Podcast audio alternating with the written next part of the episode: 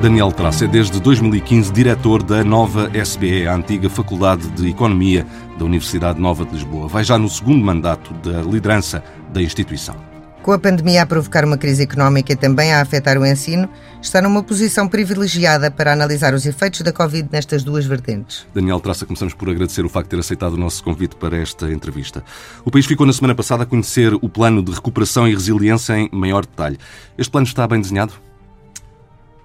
Este plano é um plano que permite pôr em prática uma estratégia, que foi uma estratégia que foi definida rapidamente, portanto a estratégia foi, teve que ser definida rapidamente, o que obviamente não foram, não foram boas notícias, é sinal que não havia uma estratégia antes.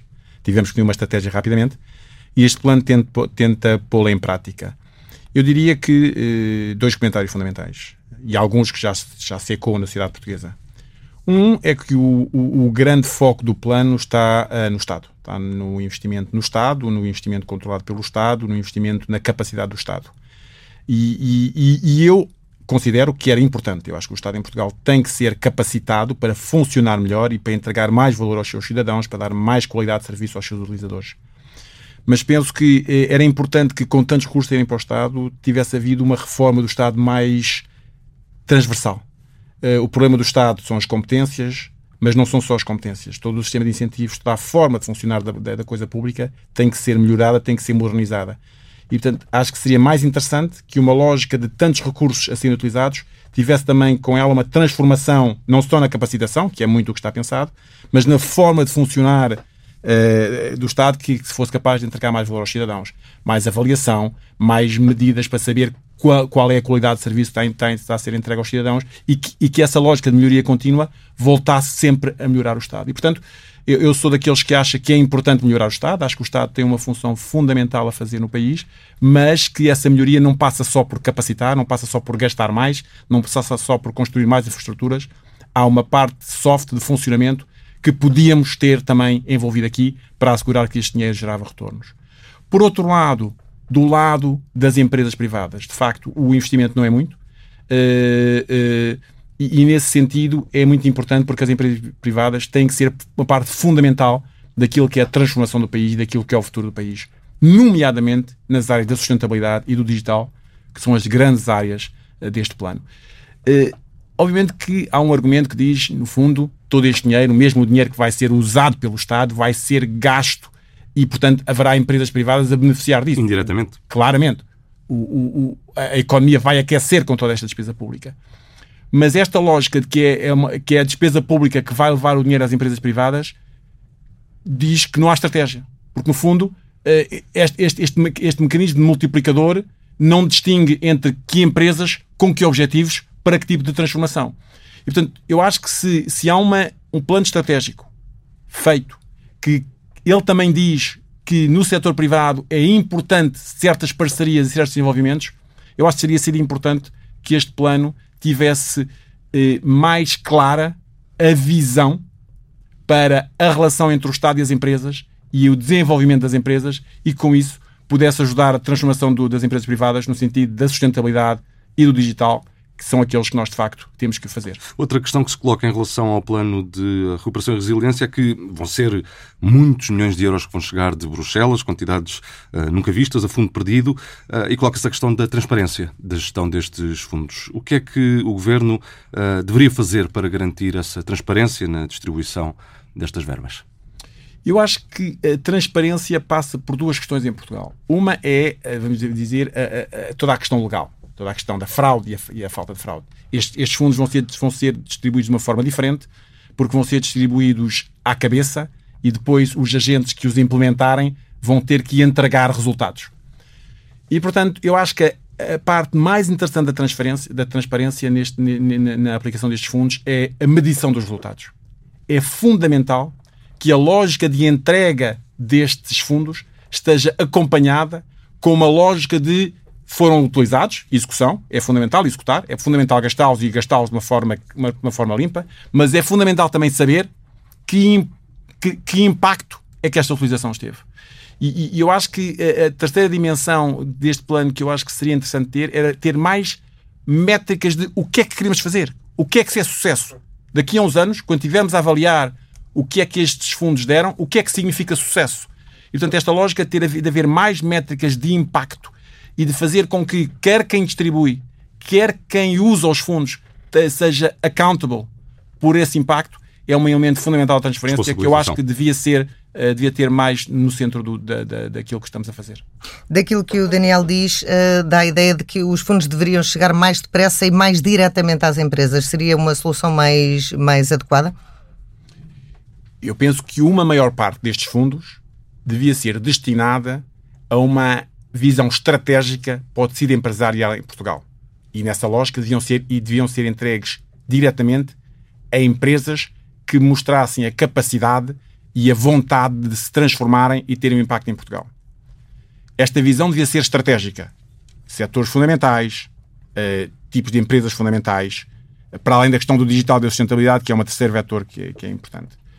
E penso que a forma de entregar devia ser rápida, sim, mas, sobretudo, quem recebe devia mostrar resultados da utilização destes fundos. Eu melhorei-me, eu transformei e esta lógica e criei este impacto com estes fundos. E, e, eu acho que isso, e voltando um pouco a uma questão que disse antes, tem a ver com esta forma como todos nós funcionamos. Nós temos que funcionar esta lógica de impacto, ou seja, quer o Estado, quando utiliza os fundos, também devia ser responsável por vamos capacitar, mas e depois vamos de facto funcionar melhor?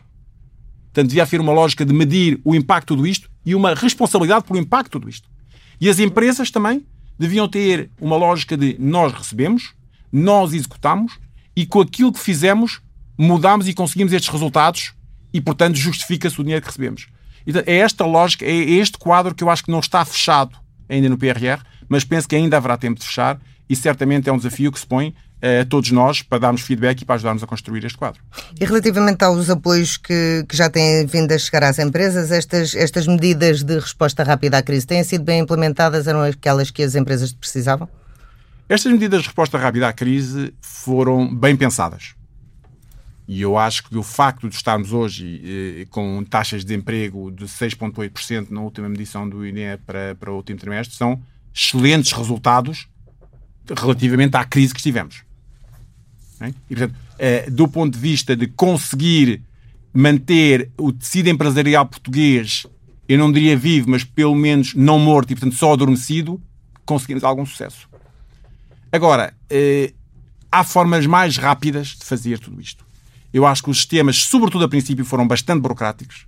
Demorou o dinheiro muito tempo a chegar às empresas, eh, com muitas eh, questões que é preciso ir online, e é preciso preencher isto, e é preciso preencher aquilo, e é preciso verificar se a queda da despesa é maior ou menor que X% com a anterior.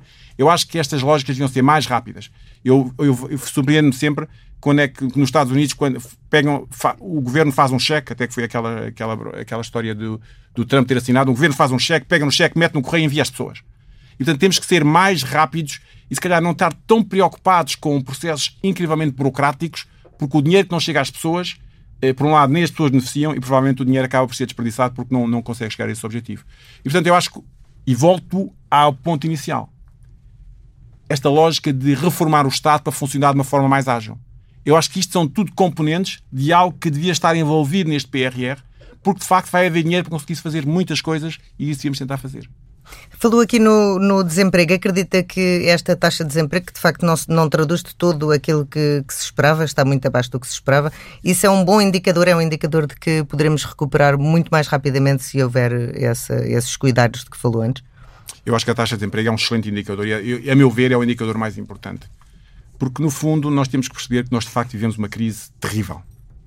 Uma crise que afetou setores da população de uma forma extraordinariamente difícil. Eh, os empresários do setor da restauração tiveram situações muito complicadas. E ainda estão a ter. E estão a ter, e, e, e voltaram a ter recentemente, muito complicadas que merecem não só a nossa, o nosso apoio, mas sobretudo a nossa capacidade de resolver e ajudar a resolver.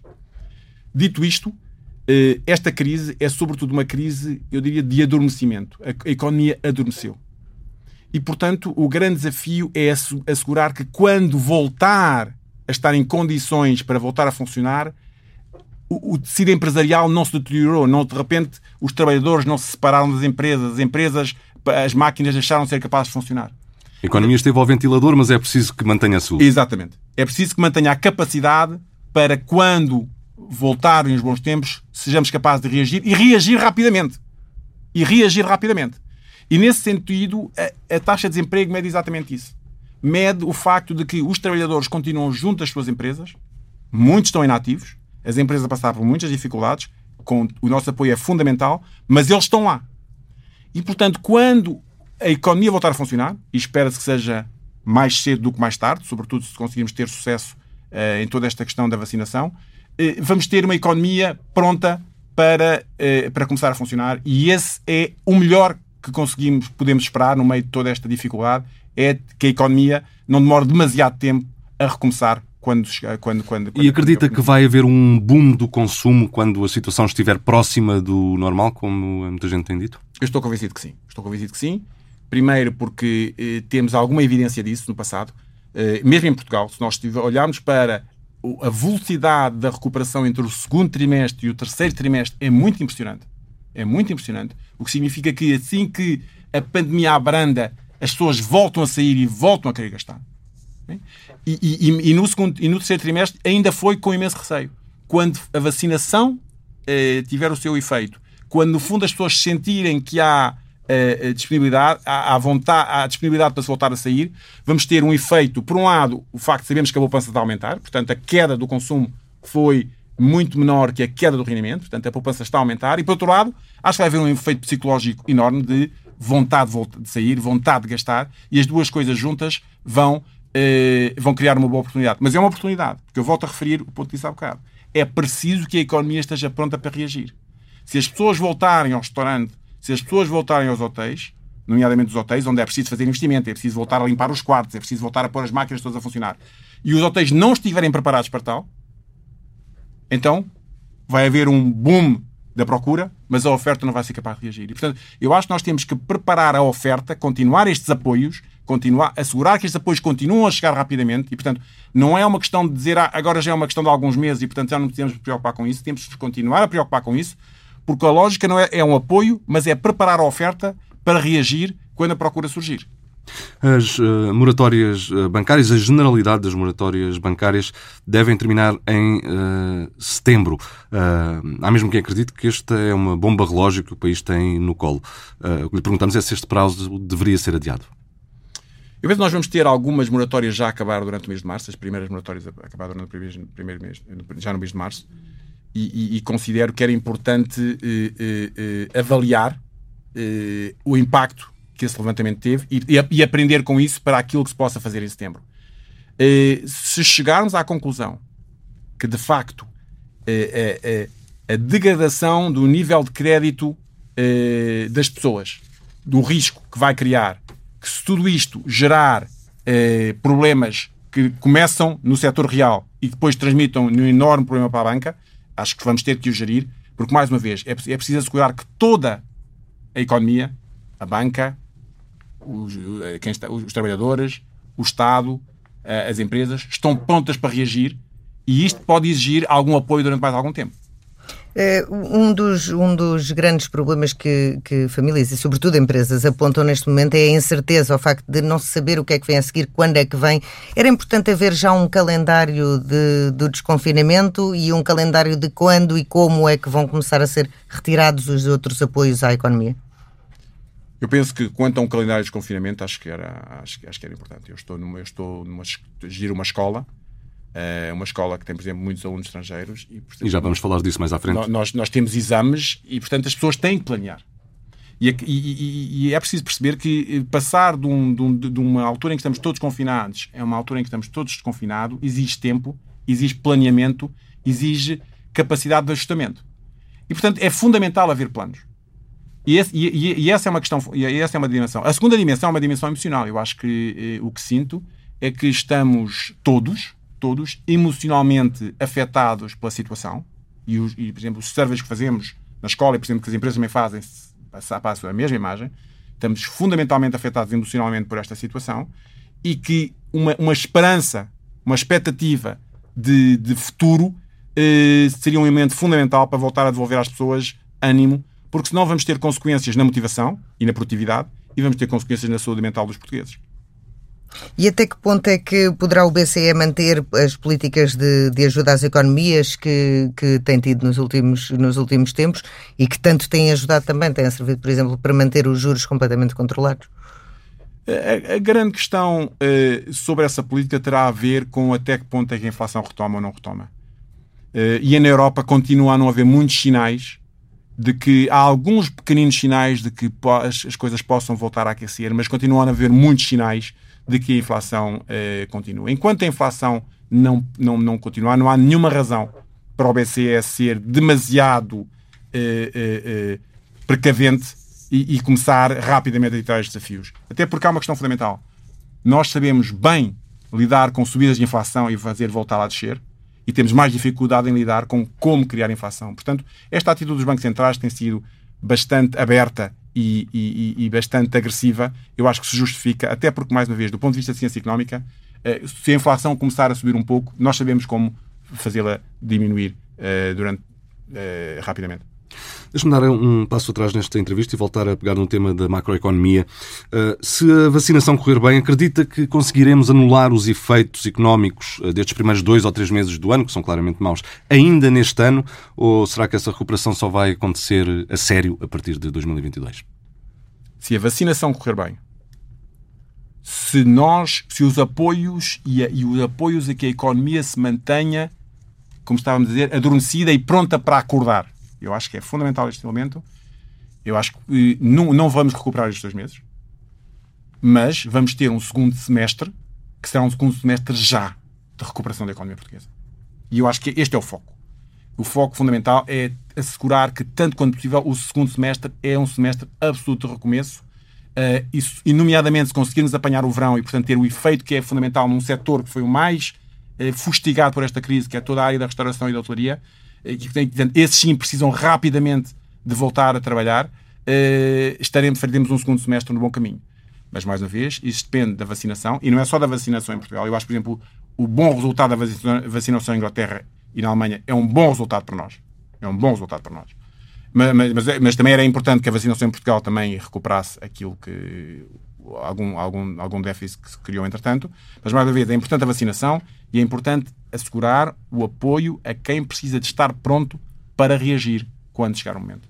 E, portanto, acredita que uh, a revisão do cenário macroeconómico e das metas para as contas públicas que o Governo já disse que teria que fazer para este ano uh, não será uma revisão pesada? Não, se tudo se correndo as coisas melhor do que correram durante os primeiros dois meses, não, não penso que seja uma revisão pesada. Dito isto, Relativamente às contas públicas, eu acho que há um ponto que me preocupa, que é nós estamos num ano que é um ano muito especial, que é um ano da pandemia.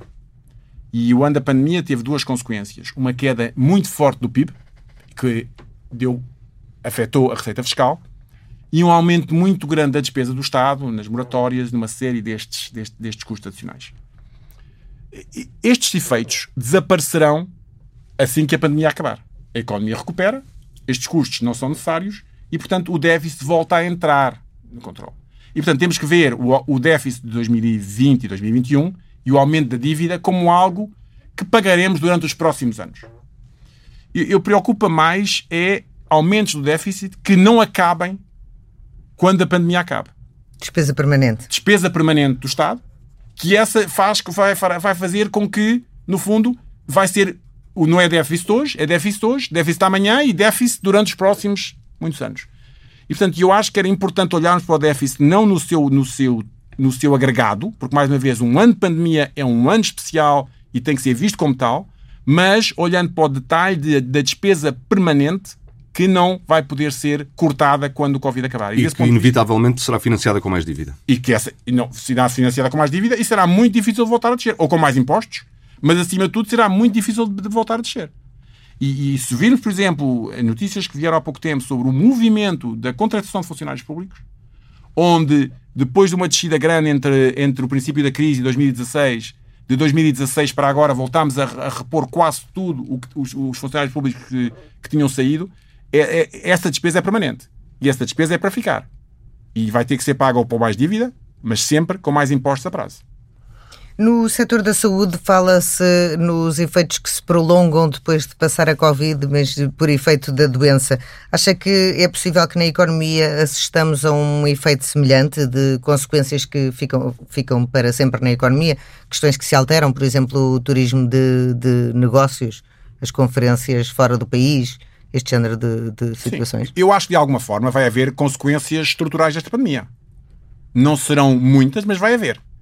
Uh, eu estava a pensar, uh, nós hoje encomendamos para comer em casa de uma forma como nunca o fizemos. É? Os restaurantes vão ter que olhar para este choque e vão ter que se preparar. Os restaurantes estão na expectativa que o futuro vai ser igual ao passado, não vai. E, portanto, esta lógica, esta transformação digital, que, é muito acelerada e que foi acelerada durante esta pandemia, vai-se viver. Vai-se viver nos restaurantes, vai-se viver na, nas escolas e vai-se viver nas viagens de negócios e vai-se viver em muitos setores. E eu sei que muitas empresas hoje estão sob enorme pressão e estão a pensar em como sobreviver e com dificuldade em pensar no seu futuro, mas eu penso que é fundamental, até porque a transformação digital é exatamente isso, é fundamental que as empresas, em setores como estes três, mas outros setores, estejam atentos às mudanças estruturais que a pandemia vai criar e estejam já a pensar como é que vão tirar partido delas. Porque se as empresas não estiverem, se estas empresas não estiverem a pensar como é que vão tirar partido delas, outras estão e o fim vai ser uma perda de competitividade grande. Portanto, é muito importante, eh, na dificuldade que eu sei que existe, perceber que o mundo também vai mudar e que os primeiros a, a ajustarem-se a essa mudança vão ser ganhadores, como já se percebe que é a forma como a economia funciona hoje. E a nível do, da forma como se trabalha, estas mudanças de teletrabalho, de haver alguma flexibilização maior, uh, não haver necessidade de ir todos os dias para o escritório, será uma coisa para ficar também? Eu espero que sim. Eu, eu, eu, acho que há, aqui um. Esta pandemia foi terrível e estar, e estar em casa, confinado em casa a trabalhar é insuportável. Eu sei que as pessoas que estão em casa a ouvir-me uh, têm noção disto, mas ao mesmo tempo uh, algum tempo em casa permite aliar uma, uma, melhor qualidade de vida e não afeta a, a produtividade uh, no trabalho. E, portanto, e isto vai exigir, mais uma vez, dos líderes das empresas, uma capacidade para pensar à frente, ser-se vanguardista e perceber que este é o caminho. Porque, volto ao ponto inicial. Esta questão da pandemia vai alterar muitas das nossas formas de estar e agora cabe a quem está à frente das empresas e também, francamente, a quem está à frente do Estado pensar de que forma é que estas mudanças culturais vão afetar o nosso negócio e ajustar-se rapidamente, porque, mais uma vez, quem não, hoje em dia, quem não está a pensar no futuro está no passado. E relativamente ao ensino?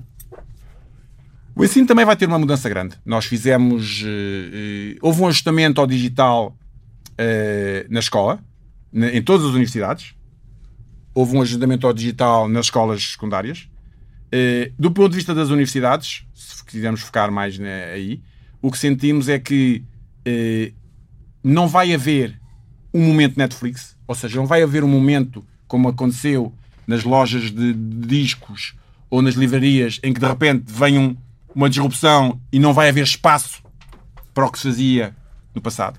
Uh, os alunos querem ir ao campus, os alunos querem ir às aulas, querem estar um com os outros e sofrem quando não o fazem, mas ao mesmo tempo há uma capacidade de trazer mais digital para algumas partes da entrega que os alunos preferem, que baixa os custos e que ajuda a entregar mais capacidade pedagógica uh, e mais capacidade de aprendizagem aos alunos. Mais uma vez, são mudanças que vêm.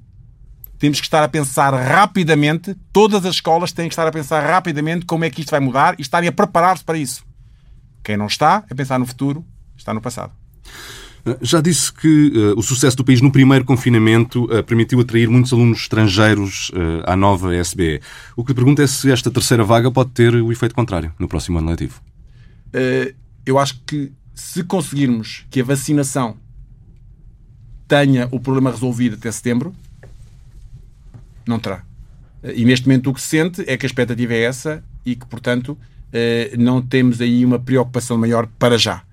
Se continuarmos a avançar e sentirmos que, afinal, a vacinação não vai resolver o nosso problema, eh, já não estou a dizer antes do verão, mas nem até setembro, obviamente que terá algumas consequências, porque a imagem de Portugal, sermos claros, ficou afetada com aquilo que se passou em, em, em dezembro e janeiro. Uh, foi extraordinariamente favorecida com o que se passou em março de, 2000 e, de 2020, mas dezembro e janeiro não foram bons, bons meses para a imagem que temos Uh, na Europa, nomeadamente. Nos últimos anos, qual foi uh, a evolução da, da, proporção de alunos internacionais na nova SBE por comparação aos nacionais? Nós, no, nós no, nos nossos mestrados, que é são os programas mais internacionais, hoje temos 54% dos nossos alunos são estrangeiros. Temos a maior, o maior número são, são de, de, de alemães, são 30% dos nossos alunos vêm da Alemanha, e, cinco, e depois o segundo maior número é de italianos, e depois de, de outras nacionalidades, crescendo até 54%.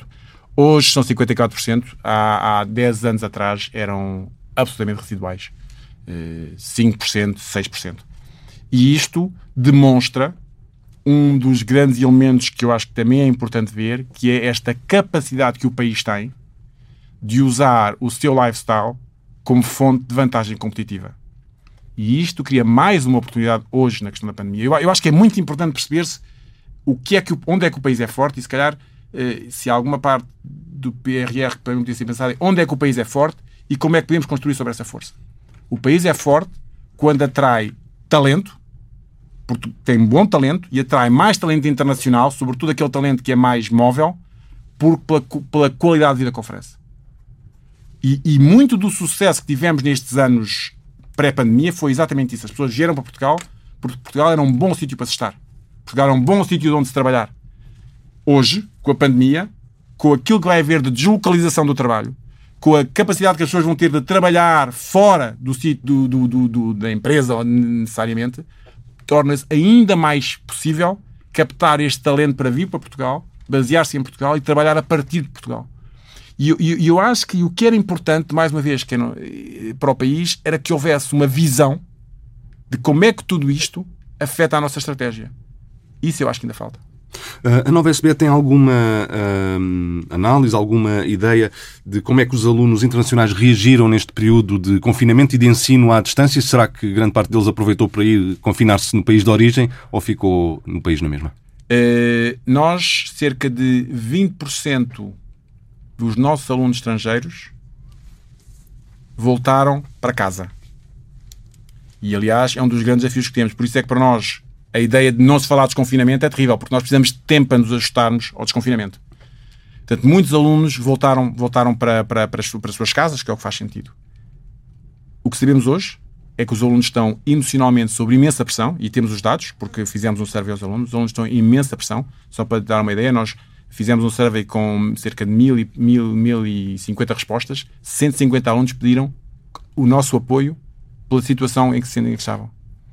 Os alunos não têm muitos, não têm condições para estar a estudar em casa. Mas quando, quando diz que pedem apoio, é apoio financeiro, apoio psicológico? Também apoio financeiro, alguns pediram apoio financeiro, nomeadamente porque eh, e nós tivemos uma política de tentar eh, eh, encontrar forma de, de, ajudar, mas hoje, neste momento, também apoio a nível psicológico de, por causa por, pela situação em questão. Uh, portanto, os, os, alunos estão uh, confinados, estão emocionalmente instáveis, uh, muitos voltaram para casa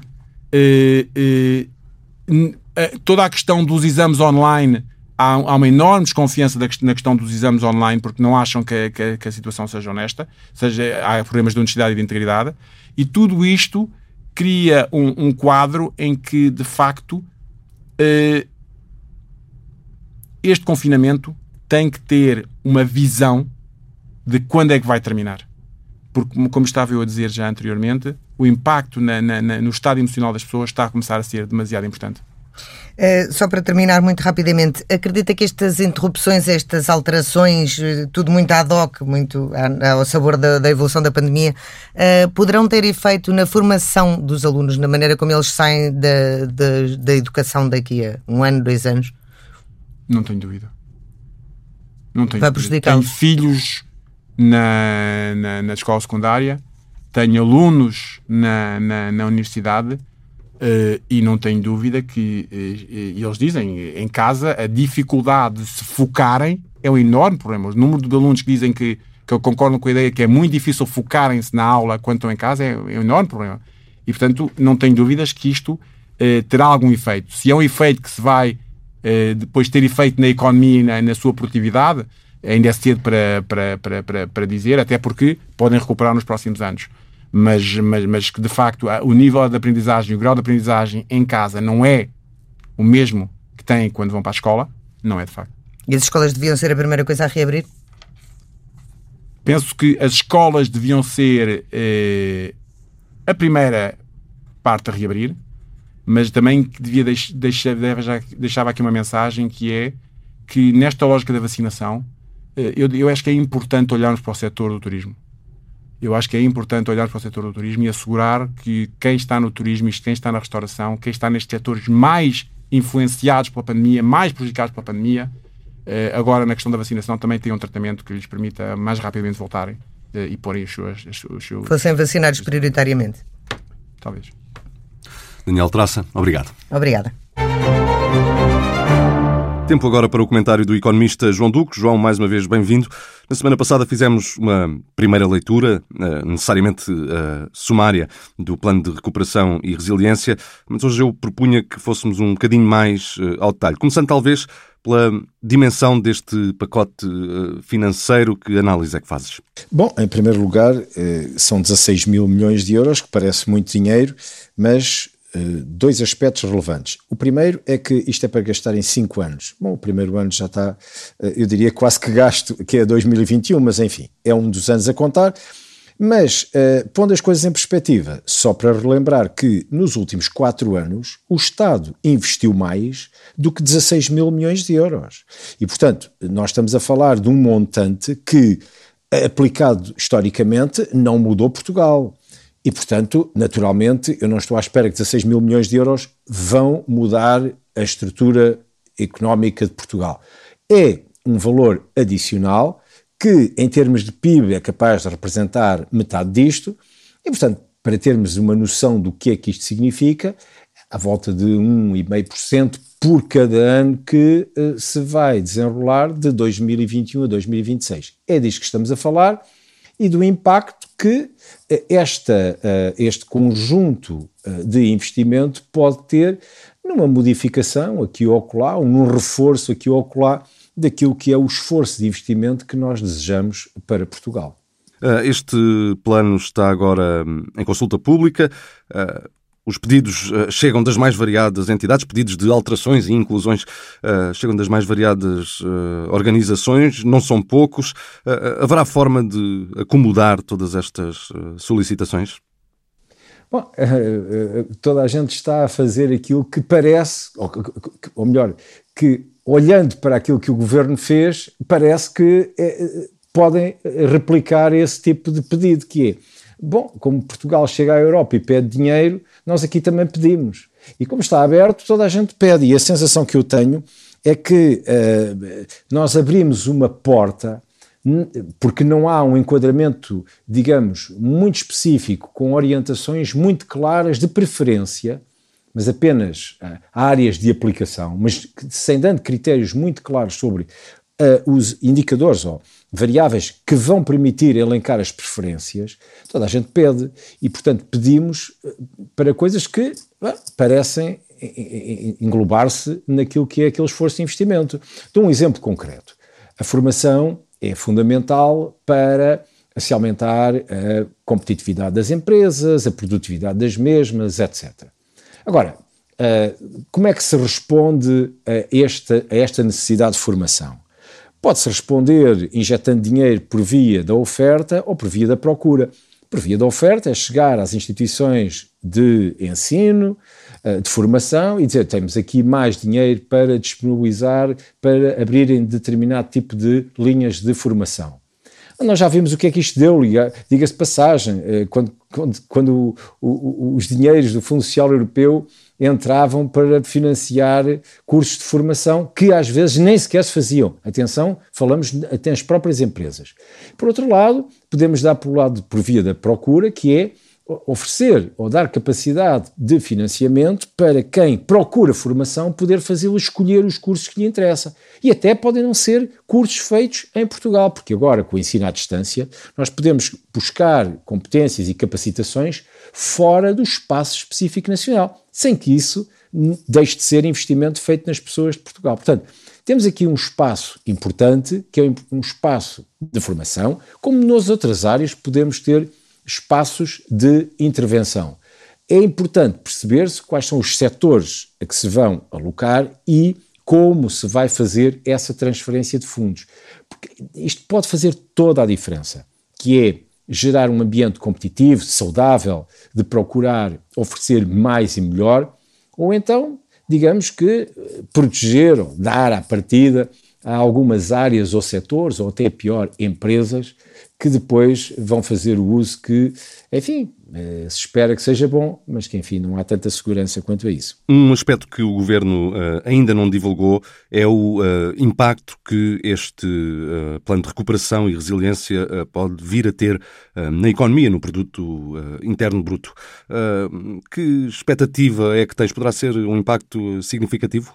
Bom, essa aqui é uma grande pergunta, mas para a qual ainda não há resposta. Não há resposta porque ninguém estudou e porque o documento sai falando-se no custo, mas não se falando no benefício. E, portanto, não há qualquer estudo de análise custo-benefício das linhas que são apresentadas e dos valores que são orçamentados. Isto é, olhando para ali, eu fazendo assim uma análise mais ou menos uh, simplista, eu diria que 50% daquele valor é eh, atribuído a áreas de despesa não reprodutiva, que eu acho que são importantes, sim senhora, mas que deveriam ser, se calhar, financiadas por parte do Orçamento do Estado, canalizando o máximo de investimento para a despesa reprodutiva, que pudesse gerar valor acrescentado, depois tributável, para ajudar ao esforço que tem que ser feito de uma forma muito agressiva na redução da dívida, que é agora o maior problema depois de ter sido degolado o problema do déficit anual do orçamento. E é este o comentário de João Duque desta semana na Vida do Dinheiro aos sábados no Dinheiro Vivo com o Diário de Notícias e Jornal de Notícias e em permanência em tsf.pt.